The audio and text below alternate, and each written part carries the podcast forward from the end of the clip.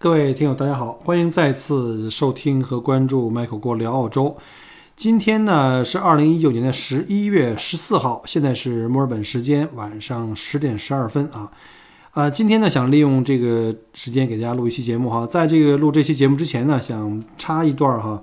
呃，就是大家之前也看过，呃，可能有的听友哈加了我的微信，看到我在朋友圈里分享过，最近时间在澳大利亚的东海岸的中部和北部。呃，就是我们的昆士兰州，还有新南威尔士州啊，大家熟悉的什么布里斯班、黄金海岸，还有悉尼这几个地区呢，有大量的山火发生啊，呃，然后呢，整个的这个火灾的情况很严重。现在各个州啊都已经全力投入到这个抢救这个山火的这个行动中，因为在过去的几个月，整个澳大利亚在北部进入到这个高温干旱的状态。而澳大利亚现在最大的自然的这个威胁呢，就是，呃，森林火灾。所以呢，呃，利用这个机这个时间呢，也友情提醒一下哈，在附近生活的，在昆州啊，或者在这个新州，就是悉尼附近，还有像布里斯班、黄金海岸生活的这些听友们，还有当地的这些民众们啊，呃，希望你们都注意安全。然后同时也友情提醒一下哈，如果近期有去，呃，澳大利亚昆士兰州。Sorry 啊，还有这个新南威尔士州去旅行的这个游客们也要注意，啊，如果您去的这个景点啊正好是在灾区附近，请各位一定一定要提前啊查询一下这个火情。比如说之前哈蓝山啊，在这新南威尔士州，在悉尼的这个西北部有一大片的这个山区啊，其中最著名的这个就蓝山景区了啊，就是因为火灾的这个风险。啊，就被关闭了。现在我不知道有没有开通啊，所以各位呢，建议各位游客去之前一定一定要去先查一下，跟当地的这个旅行社或者查一下当地的政府的网站。说到这个澳洲的这个火灾啊，确实也是一个没有办法的一个自然现象，因为澳洲非常干旱，我们又缺水，尤其到了夏天。而澳洲最大的这个自然灾害，对我们来说就是这个山火了，而各州的。我们这个最缺乏人力呢，其实就是我们的这个消防消防局啊，各地的消防局啊，也借此机会啊，向澳洲，尤其像现在战斗在昆州和新州第一线的这些消防官兵们致敬。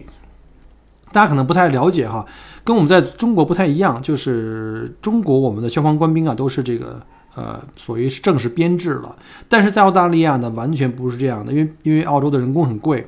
政府的预算很有限，所以呢，真正的消防员、全职消防员非常少。就以新州为例哈，前两天我看了一个报道，这次火灾呢，全部投入的人力呢，就是这个消防团队的这个人力，在新州大概是，呃，还有昆州吧，好像大概是七万，呃，七万五千人。七万五千人里只有多少呢？只有八百人是。常规军啊，就是这个所谓的这个真的领薪水，每天就作为这个消防官兵正常上下班的，啊，其中呢还有七万四千多人呢，全部都是兼职或者是义工。什么叫兼职和义工呢？就是有很多人啊，实际上是有自己的正式工作，他也许是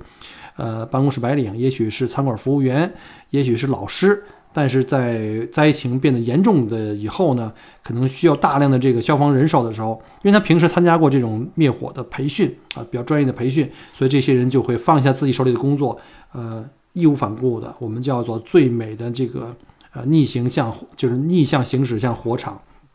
啊，所以呢，这次呢有很多的这个战斗在第一线的是义工。啊，还或者是这种叫兼职的这个消防员啊，呃，包括我们之前的我们的前几任总理有一个大家可能知道叫托尼·阿伯特，他就是在新州的，在悉尼周边的一个消防局的一个义务的消防员啊，所以呢，这利用这个机会呢，我也跟大家来汇报一下，现在呢，呃，今年的这个火情呢是非常严重的，像新州前一段时间前三五天吧，新闻播的是已经到了这个叫灾难级，基本上很多地方的火情已经失控。大家可能都是要优先考虑这个人口密集区啊，这个比如像砍伐这个防火带，尽量保证这些小镇啊有人的地方尽可能啊不被这个火灾影响。很多地方可能就放任它自己烧了。呃，前两天刚刚又有新闻说，可能经过几昼夜的这个奋战，现在基本上火情呢得以一定程度上得以控制啊，但是还没有降低这个。这个灾情，就是可能不是那种叫做什么灾难啊，超级灾难的这种这种情况，但是还是非常严重。尤其是我们在布里斯班和悉尼的这些啊听友们也在反映，在群里在聊天，就是他们已经看到这个天气，呃，开始出现这个空气质量下降，就像我们在北京到冬天会有雾霾一样，因为这个周围的火场非常近了已经。好吧，我们就呃借此机会呢向这个消防官兵致敬，然后呢也祝愿呃新州、昆州的朋友们没有。任何的财产或者生命的损失吧，然后呢，呃，现在各个州政府呢也在积极的倡导大家呢，就是来积积捐款，因为现在政府很很缺钱呀，有很多人这个需要很多的这个资金用作这个防火，所以呢，也呼吁一下我们在澳洲的这些常住居民们，呃，我们呢。捐款呢，其实是为了保护我们自己哈，希望大家也都踊跃捐款。我们可以到各地各州的这个消防局的网站上，他们都会有专门的消呃这个捐款的页面哈，呃，借此也宣传一下，然后感谢大家。然后呢，第二个事情就先跟大家汇报一下，呃，在过去的一段时间哈，加我微信的就是听友就一直都有了，每天每天都会有，每天多则这个十几二十个，少则可能有五六个七八个。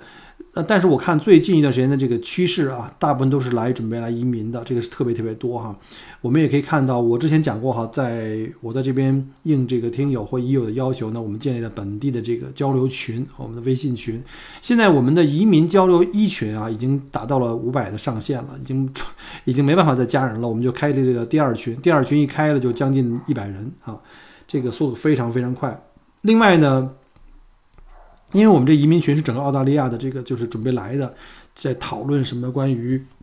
这个申请的流程啊、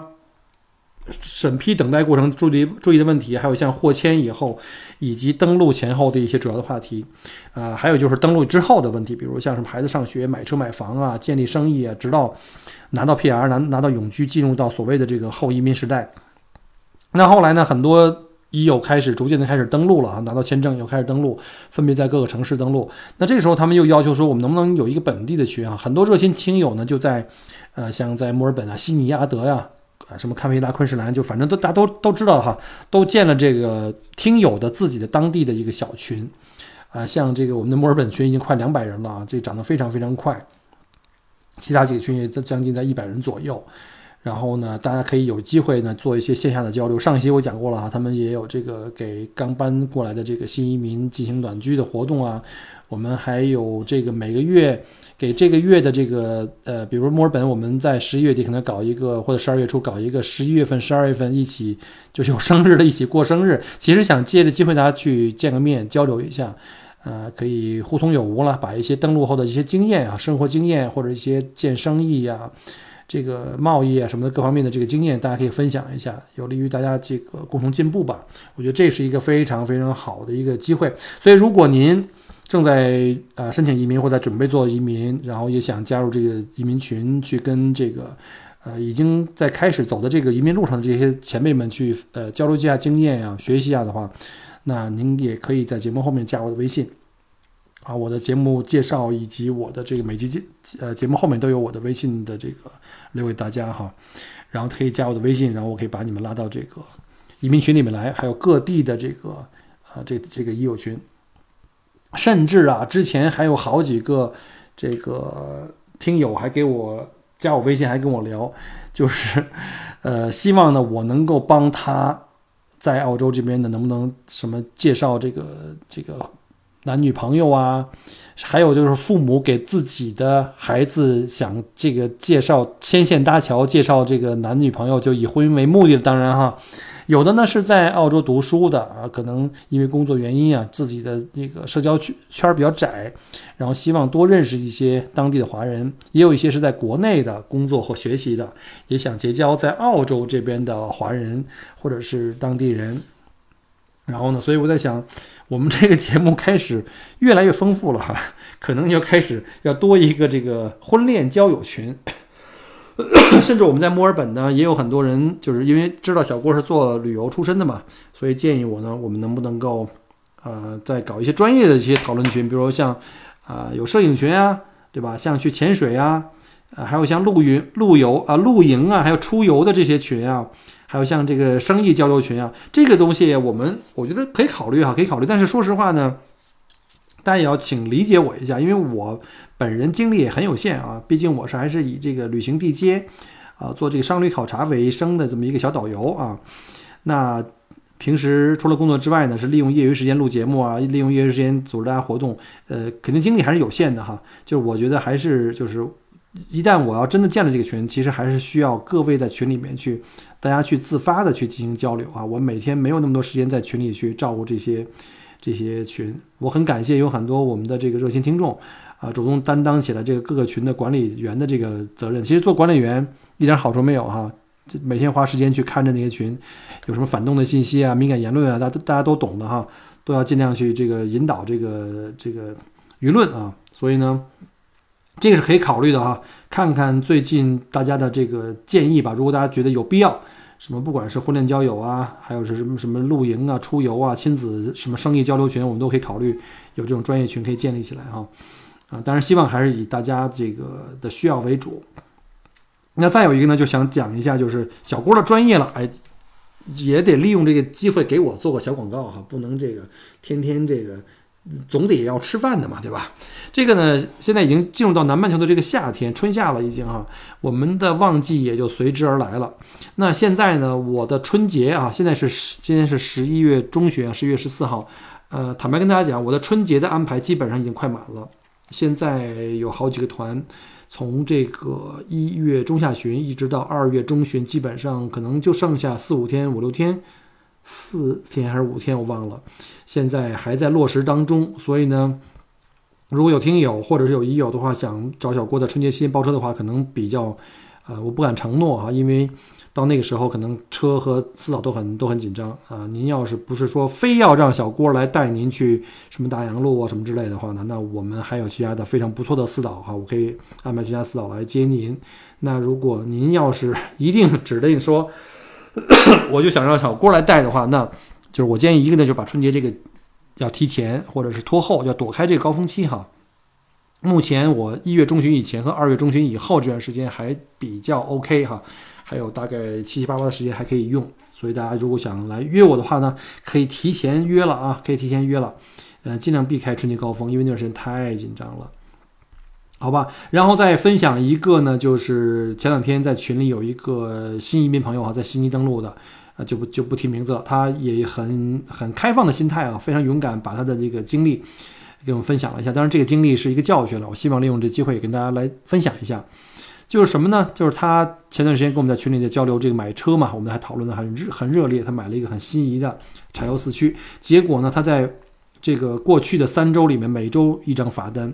嗯，我没敢问到底都是什么罚单哈，他就只给我们分享了一张，就是上星期他有一个罚单是超速，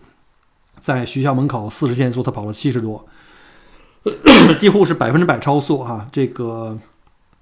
现在不知道他是按什么来扣分，是按国际驾照还是按照这个本地驾照？反正呢，就是罚金啊，悉尼那边的罚金是一千一百多澳币啊，一千一百多澳币，你没有听错啊，大概五千五人民币的样子，这个是非常厉害的，而且呢，可能要面临六分的罚款，因为是太严重的一个一个超速，而且我还没敢问他另外两张罚单是不是有更多的分数这个被扣掉啊，钱都还是次要的，首先是安全，其次才是钱。然后呢？关键是我很担心他，如果啊，因为如果拿到中国驾照的话呢，六个月之内必须要换成澳洲驾照，呃，就怕他到六个月拿本地驾照的时候已经没有十二分扣了，就已经扣满了。大家千万不要觉得说我拿着海外驾照是不是可以扣分没有分的，我多交钱就好了？不是的，当你换成澳洲驾照以后，你曾经中国驾照上面扣过的所有的分都会 transfer 到你的澳洲驾照上面来，而且是我们三年才给你十二分，不像在中国啊，一年十二分。所以呢，这是给大家一个教训哈，所以大家一定要注意。所以呢，我特别建议就是各位这个新来登陆的朋友们，一定一定的哈，去找那个当地的有正式的执照的这个实习教练，就是他可以去带你们在路上去进行实习开车，啊，他的车是经过特别改装，有副刹车的，而且他是有政府执照的，呃，讲中文，讲中文的这个司机很多了，比如像，但是悉尼我不太熟啊，墨尔本我这边认识几位都是非非常不错，很耐心的。如果有墨尔本的这个新的呃登录的已有的话呢，如果您想约这些中文教练，我可以介绍给您。啊，这个一定要这个这个钱不能省的。你想一张罚单就一千多，呃，我们这边的教练我忘了哈，我不知道一小时可能五六十，对吧？你开个五五小时、十小时，我觉得就够了，应该就可以满足这个在路上安全驾驶的这个情况了。那你就算十个小时才五六百块钱，比你一张罚单的超速就一千一百多块钱，这个要这个要便宜多了，还有六分。肯定你可能如果要扣满十二分的话，你就没有权利在路上开车了。啊，我有一个朋友发生过这个问题，就是严重的这个违章太多，后来他就六个月停止驾驶啊，他只有一个办法，就回国躲了六个月，因为不能开车在澳洲是不可以想象的啊。好了，这个我们这个闲话讲了很多啊，这个我们还是得慢慢讲回到正题。哦，对了，还有一件事儿就是关于上一期开始我们会发现哈，上两期了应该是 会发现我们的片头的音乐放到这个。中间来了，而且呢是我们的听友啊帮我录的这个这个片头的这个片头曲，所以呢，如果我也欢迎各位呃听友们，如果您觉得自己嗓音不错啊，你也愿意分享的话呢，我也欢迎您把您的这个呃这个可以录一段你喜欢的这个片头曲，呃词不一定非要跟我这个一样哈，您可以自己编一段比较浪漫的的开始啊，这个，然后呢我我争取呢跟你。拿我的音乐来配合在一起。如果说您不喜欢我这种片片头，您希望自己来做一个片头音乐的话，也可以啊，争取控制在这个二十秒以内，好吧？啊，再次感谢哈，再次感谢愿意帮我去啊录片头音乐的这些听友们啊，感谢各位。那下面呢，我们就开始今天的节目。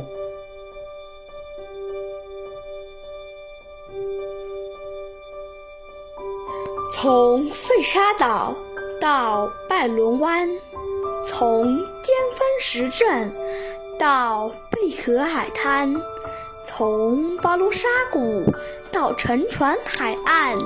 请跟随麦克郭一起，让我带您走入精彩的澳大利亚。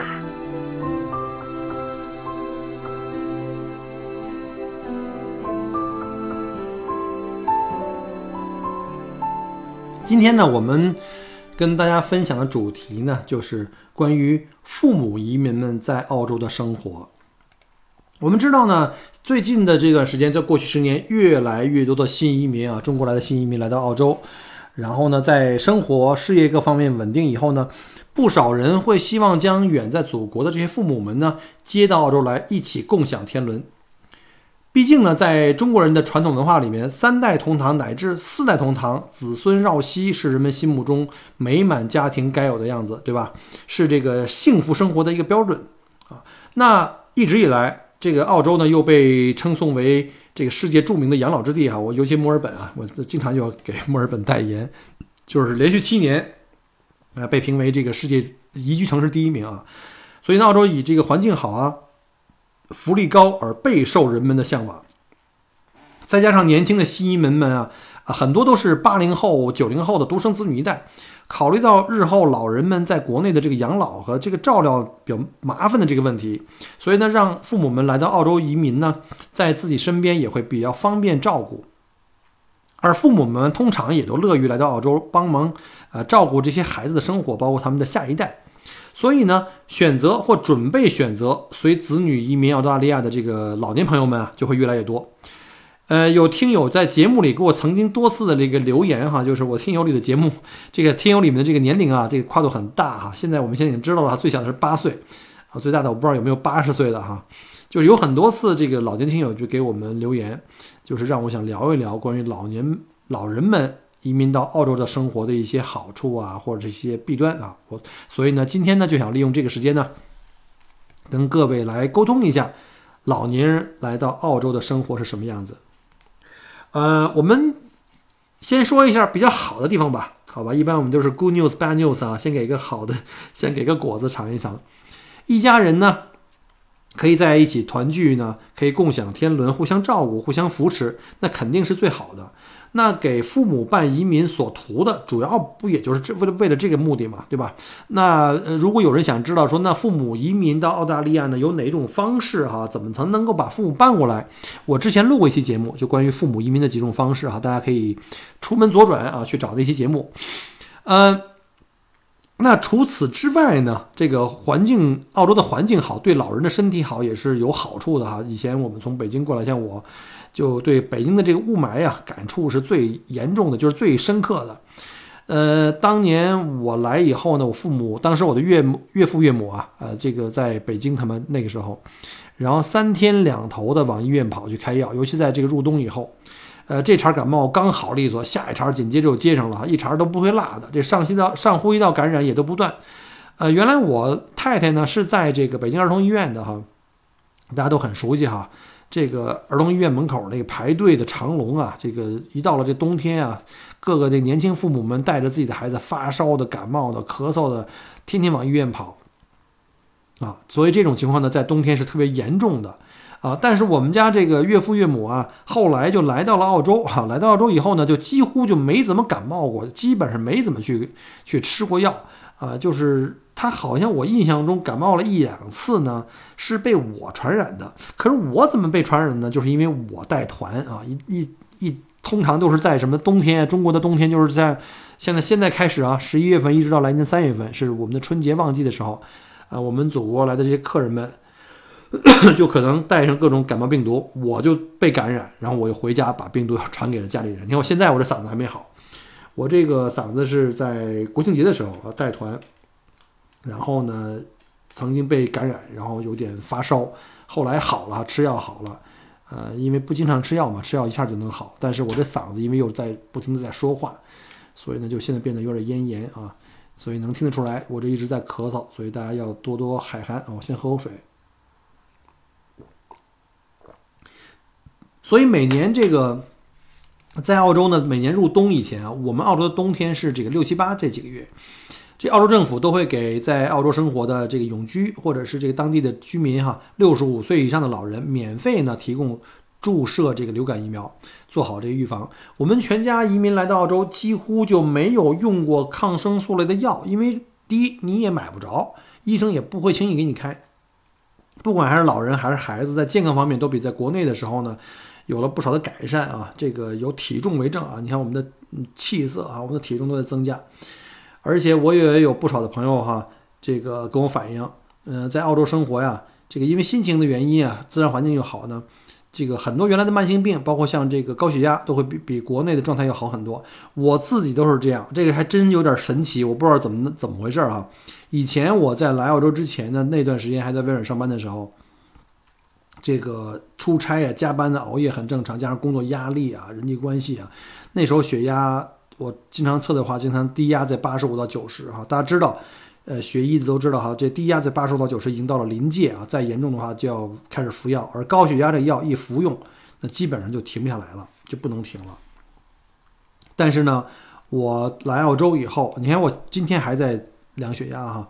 我今天从医院回来，正好是带老丈人去医院去做手术，明天要正式手术了，是关于一个就颈椎方面的手术。然后今天回来就顺便给自己就测了个血压，我今天血压跟前两天一样很稳定啊，呃，都是在七十五左右啊，七十五左右，这这个都不可思议，我从来没有在八十以下啊。很少在八十五以下。那我来澳洲以后也没有吃药，我也没有干嘛，我该干嘛干嘛，就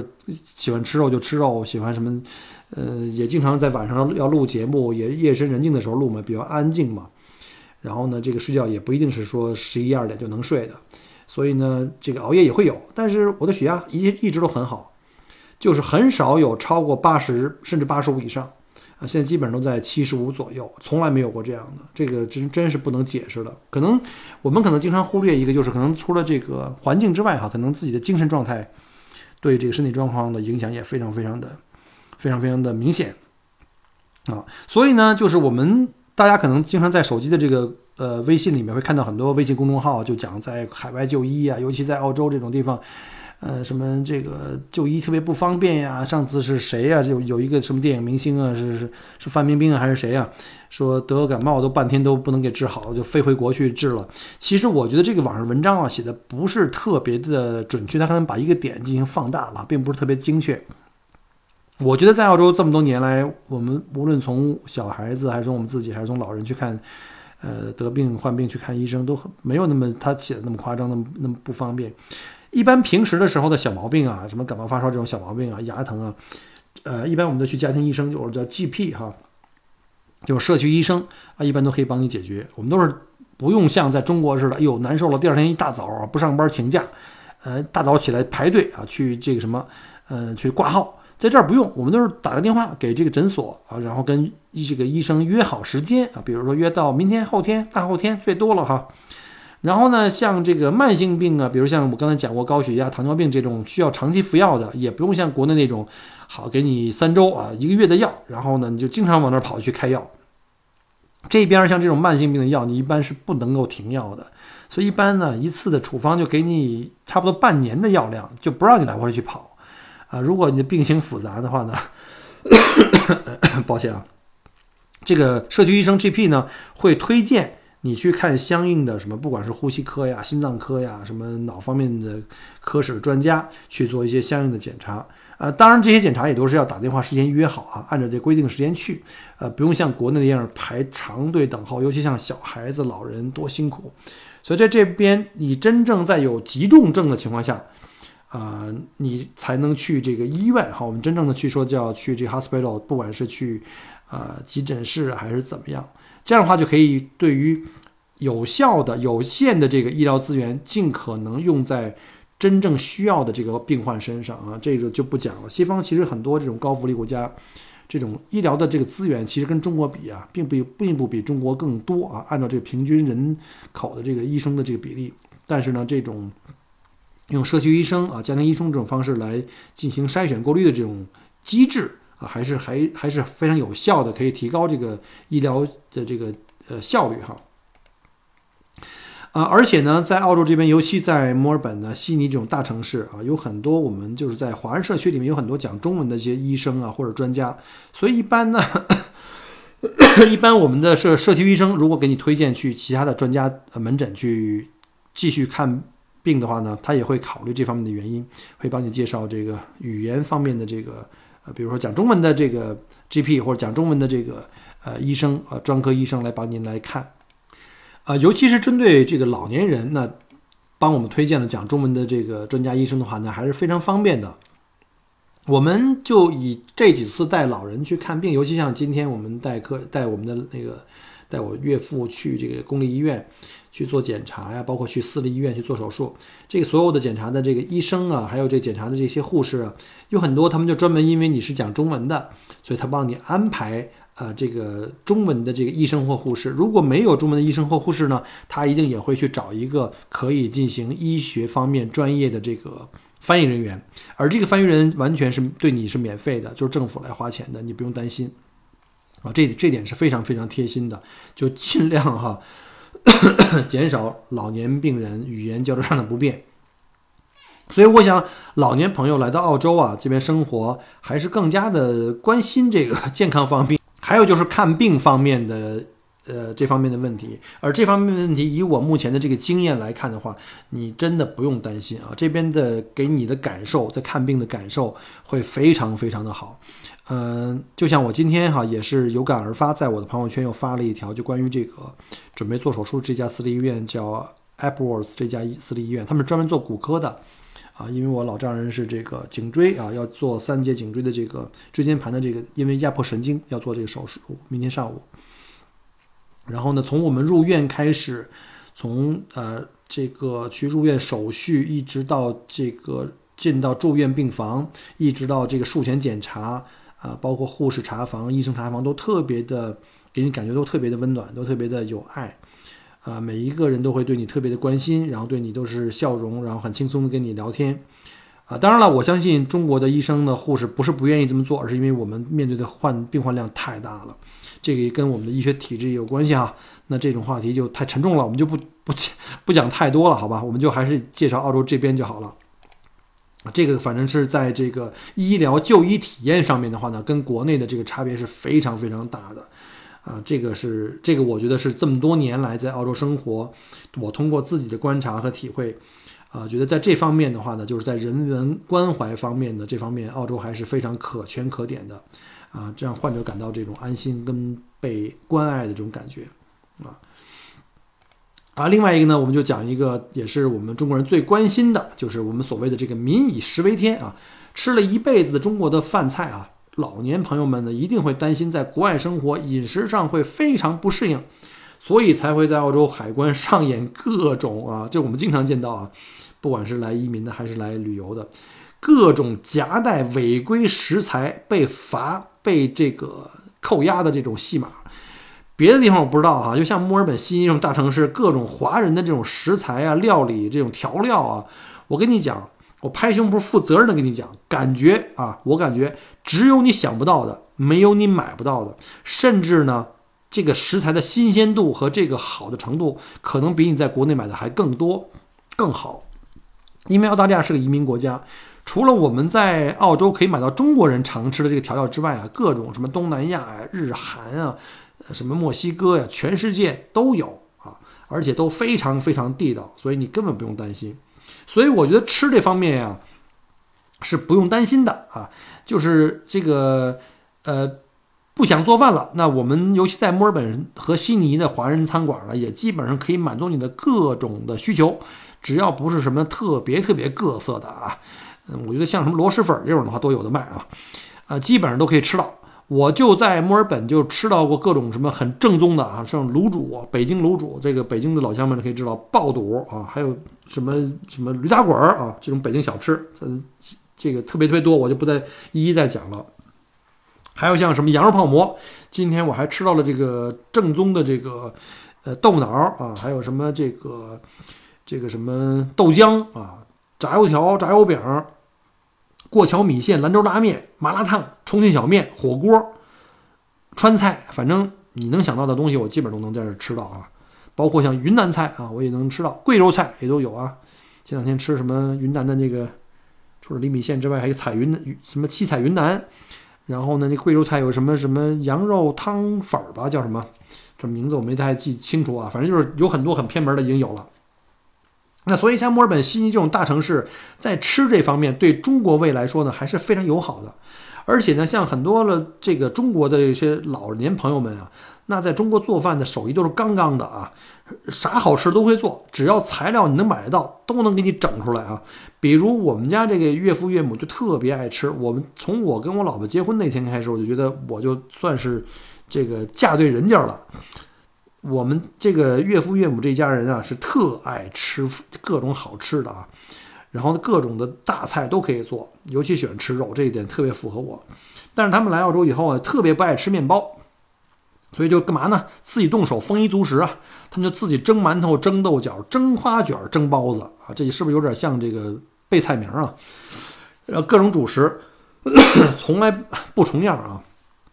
反正我觉得，自从我们家老人移民来到澳洲跟我们团聚以后，我们家这个白案主食丰富了一大截儿啊！现在冰箱里各种的什么花卷啊、发糕啊，什么全都有啊。当然，这些你都可以在华人餐馆和超市买到。当然，这个价格肯定要比面包要小贵一点，毕竟这边 不是中国人的天下，我们这量还比较小。比如说买包子，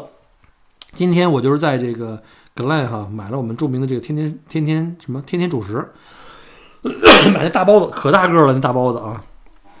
跟我在小时候在北京吃大包子一样，是两块四澳币啊，两块四，大家算一下，乘五的话大概十块两毛钱啊，十块，呃，十块两毛吗？十二块了吧？十二块钱，我这数学不太好。油条呢就更贵啊，油条是三刀两根儿啊，就是比较比较短，没有北京那么大。但是还有一家卖的油条更贵哈，我觉得没吃上的，过两天去试试。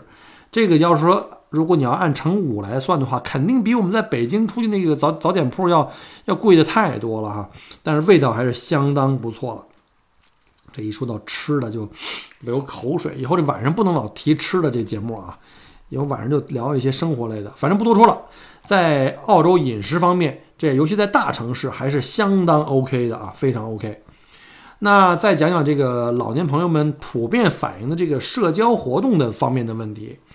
这个托这个墨尔本啊，还有悉尼具有广大华人群体的这个福啊，老年朋友们来到这里呢，想这个交到新朋友啊，参加老年人的这种社团活动还是挺方便的。但是你要是说非得跟国内那些什么出门遍地都是广场舞、合唱队啊，什么秧歌舞啊，什么这种规模是没有可比性的啊。我回国以后我都受不了，到处都吵的，我从一下车地铁站就开始跳，然后那个到处都可以跳，你反正看不见哪儿都有。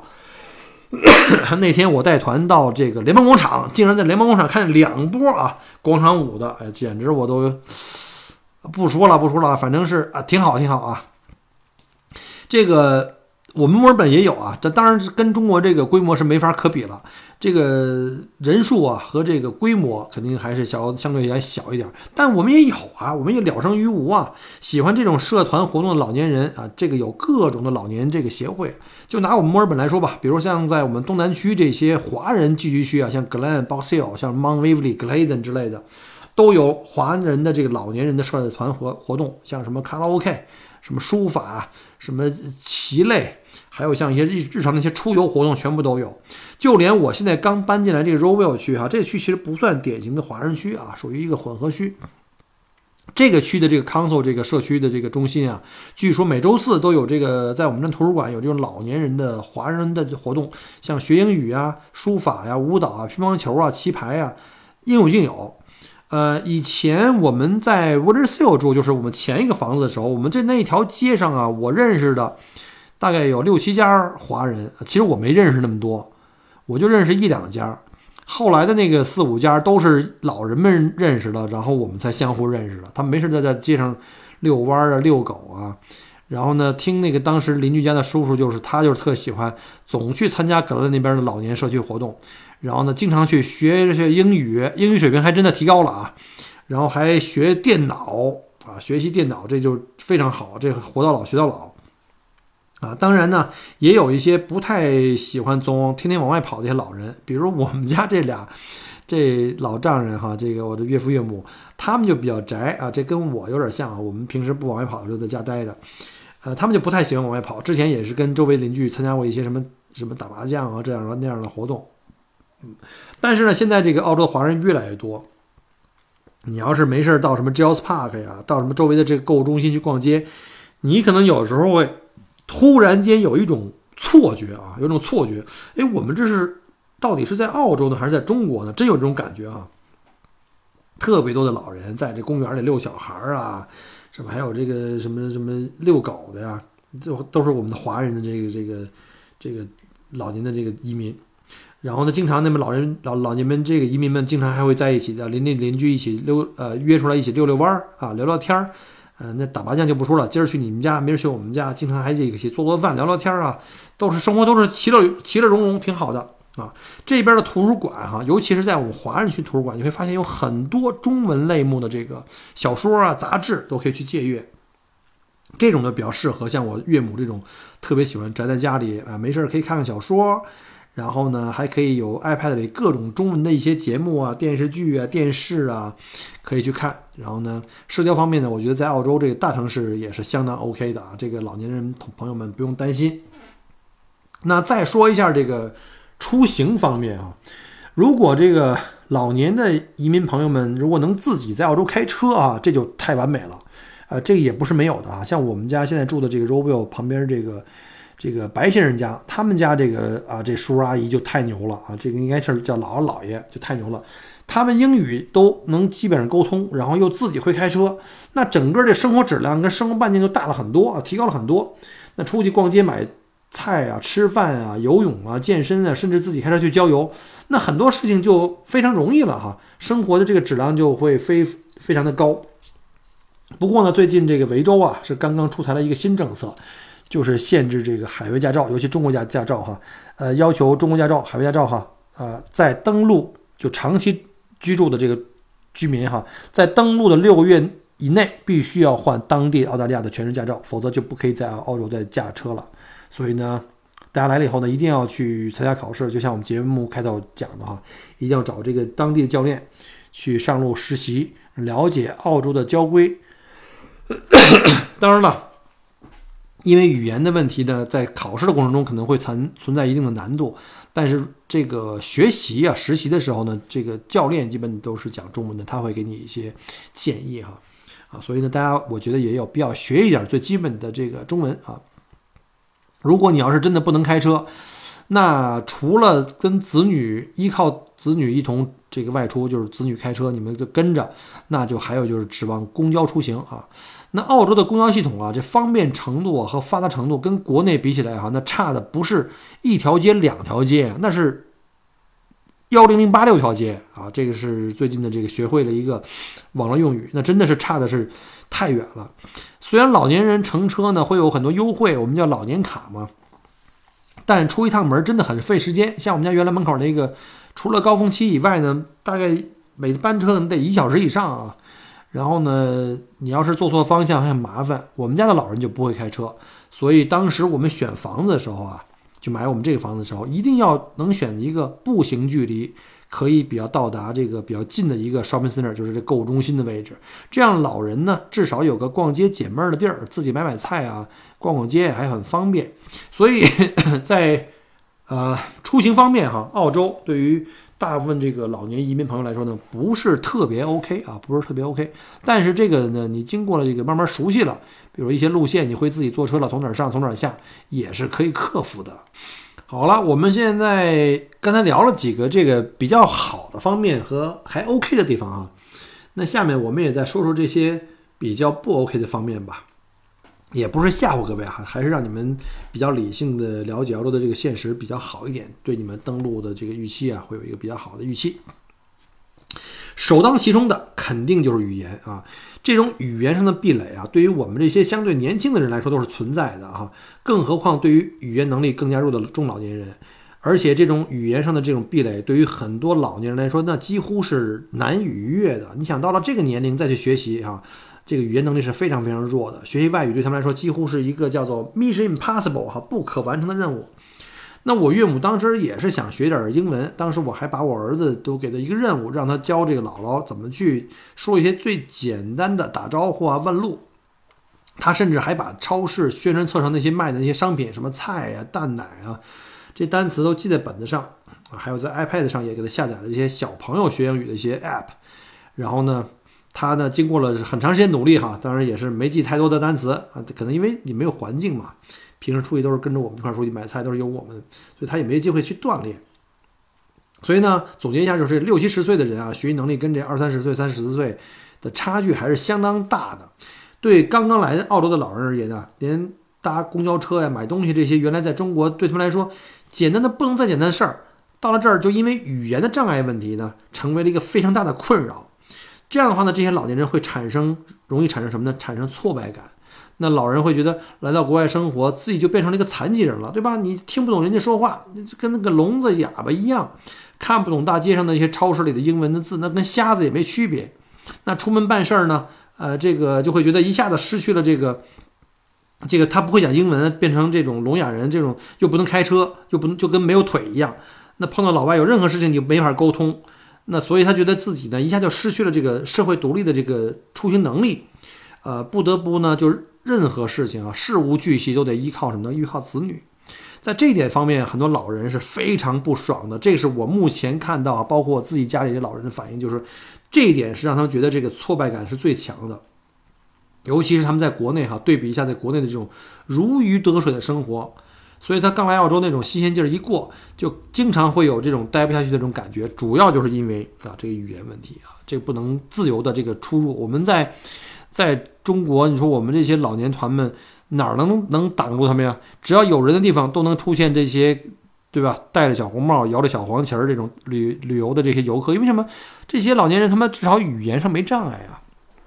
退休了又有时间又有精力。啊，所以到了澳洲以后，他们一下子或者到了这个海外以后，一下子觉得这个出行啊、语言方面的这种障碍太大啊，这个是最容易有障碍的。所以呢，对准备来澳洲长期居住的这个老年朋友们来说，你们一定要对这种心理落差要有准备啊，把这个心态摆正啊，要积极面对，也不要太害怕，因为这种东西啊，说说难听点儿，这困难像弹簧，对吧？这个你弱他就强，你强他就弱。所以呢，我们人常说叫什么叫活到老学到老。咱们能学到啥程度就学啥程度，对吧？每天就打个招呼啊，问个路啊，什么什么买个买个菜呀，这个东西是过了半年一年是完全是可以的啊，慢慢的也能适应啊。像我们这个年轻一点来澳洲的这个刚来的时候，其实也是需要一点适应时间的啊。这个我们还要对吧？找工作养家糊口也一样面临各种心理落差，对吧？小郭当年对吧，好歹也是这个外企白领啊，现在来到这边变成一个蓝领，那刚开始也是有心理落差的，慢慢的就好了啊，找到自我。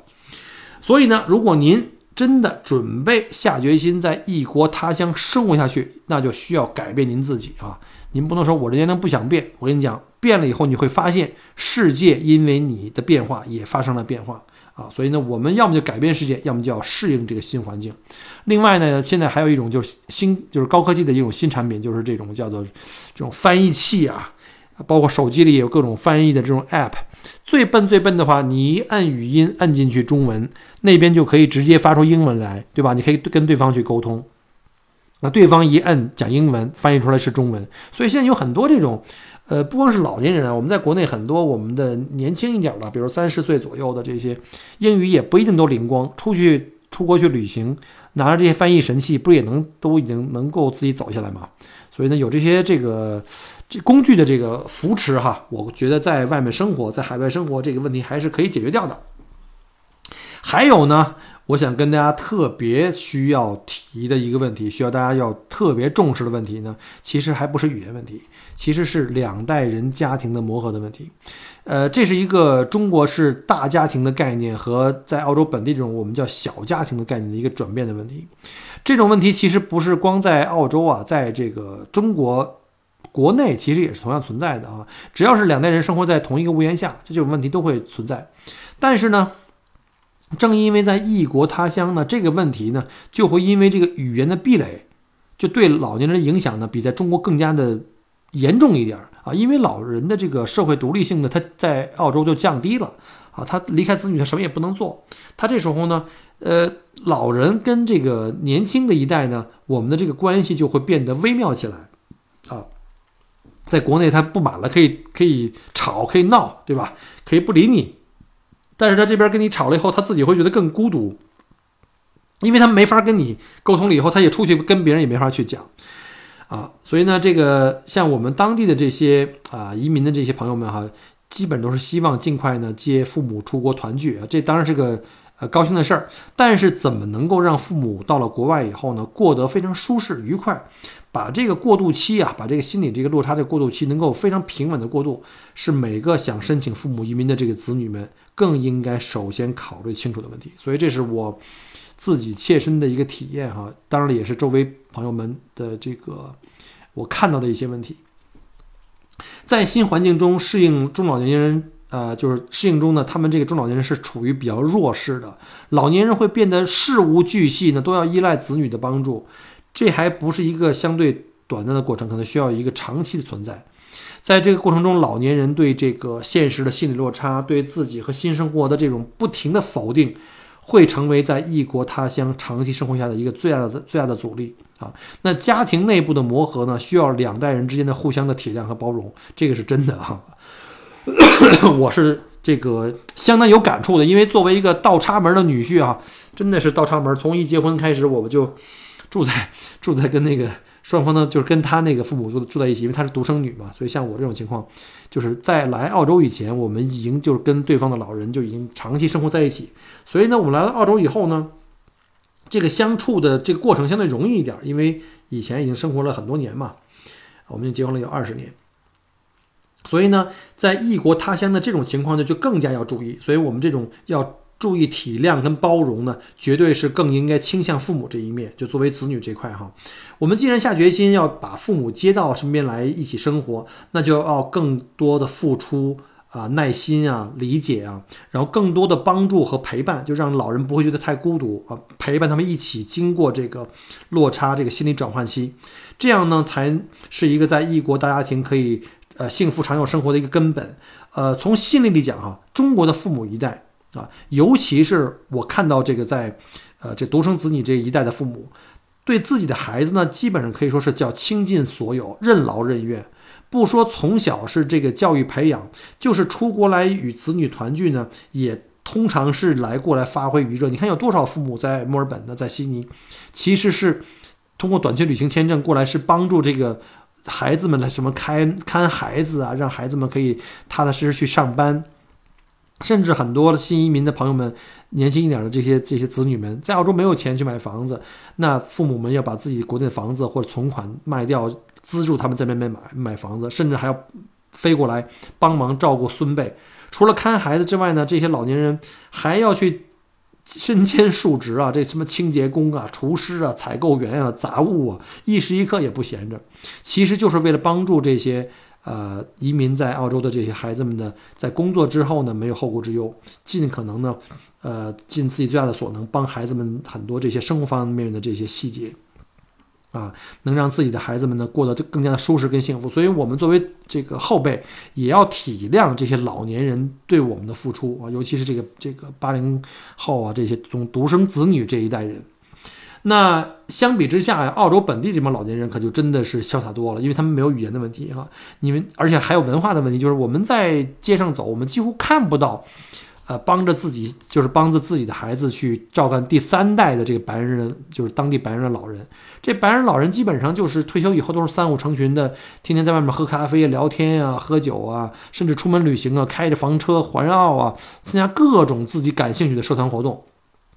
和子女的家庭基本都是各过各的啊，各自安好，你过你的，我过我的，相互独立啊。可能偶尔也会帮忙了，比如说你这个因为怎么样，这孩子可能帮你看半天一天的，但绝对不像我们中国人父母这种鞠躬尽瘁啊，这个蜡炬成灰泪始干，对吧？所以，我们中国人的家庭观念是相当的重的，再加上这个中国的独生子女政策，只有一个娃，那这一个娃承载了父母的一切的期望和爱心，所以呢。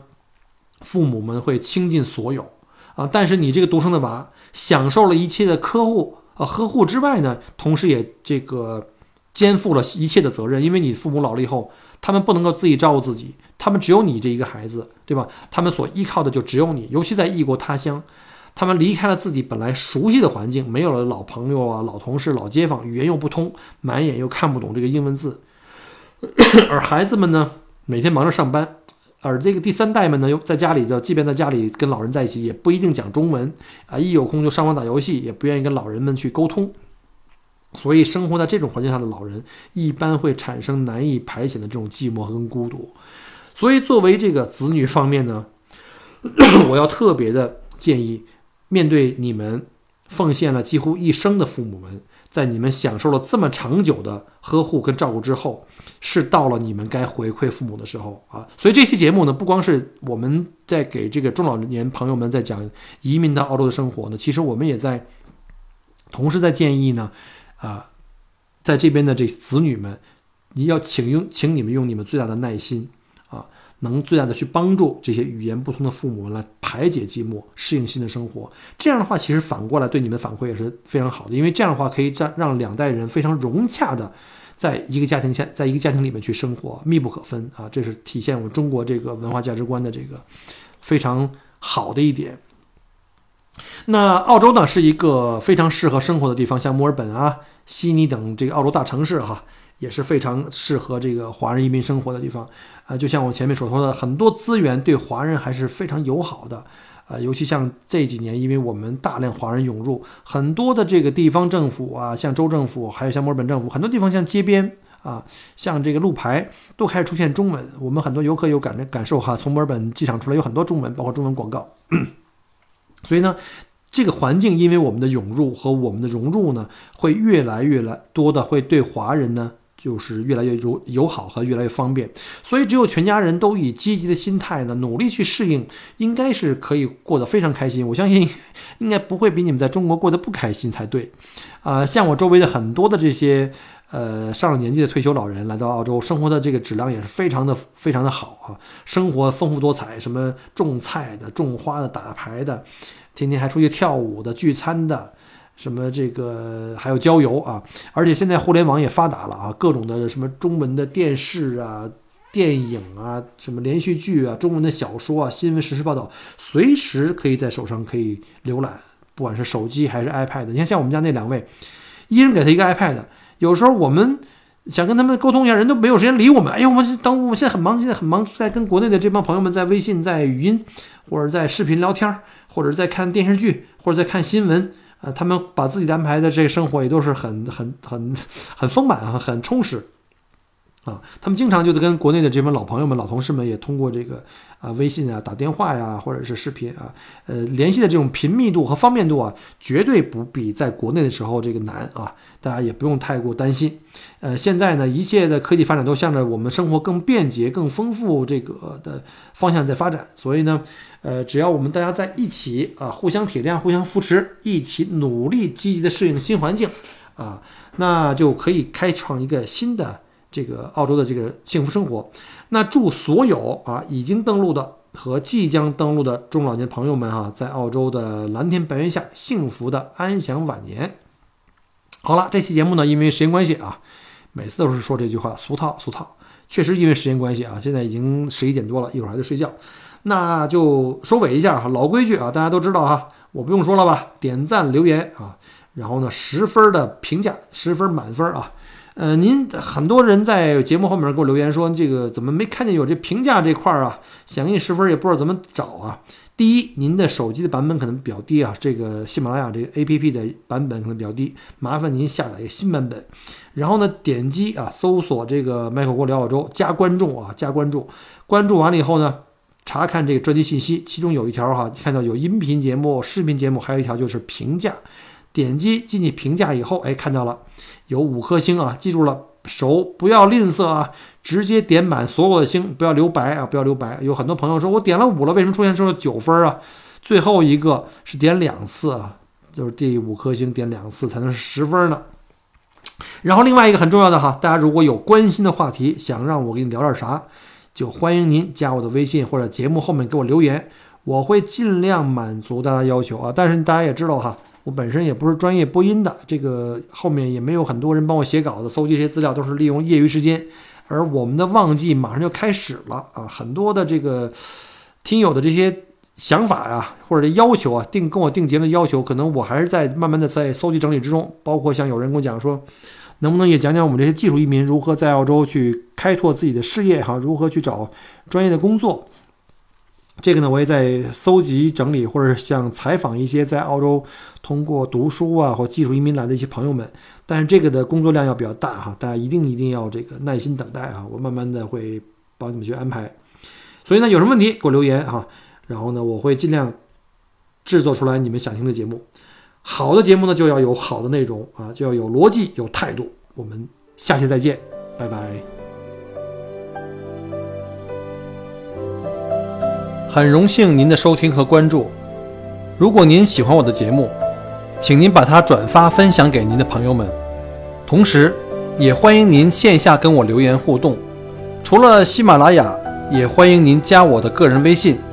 并关注我的旅行服务公众号“墨尔本精品旅行”。我给大家准备了很多关于澳洲旅行的资讯和攻略，请您跟随我一道走入精彩的澳大利亚。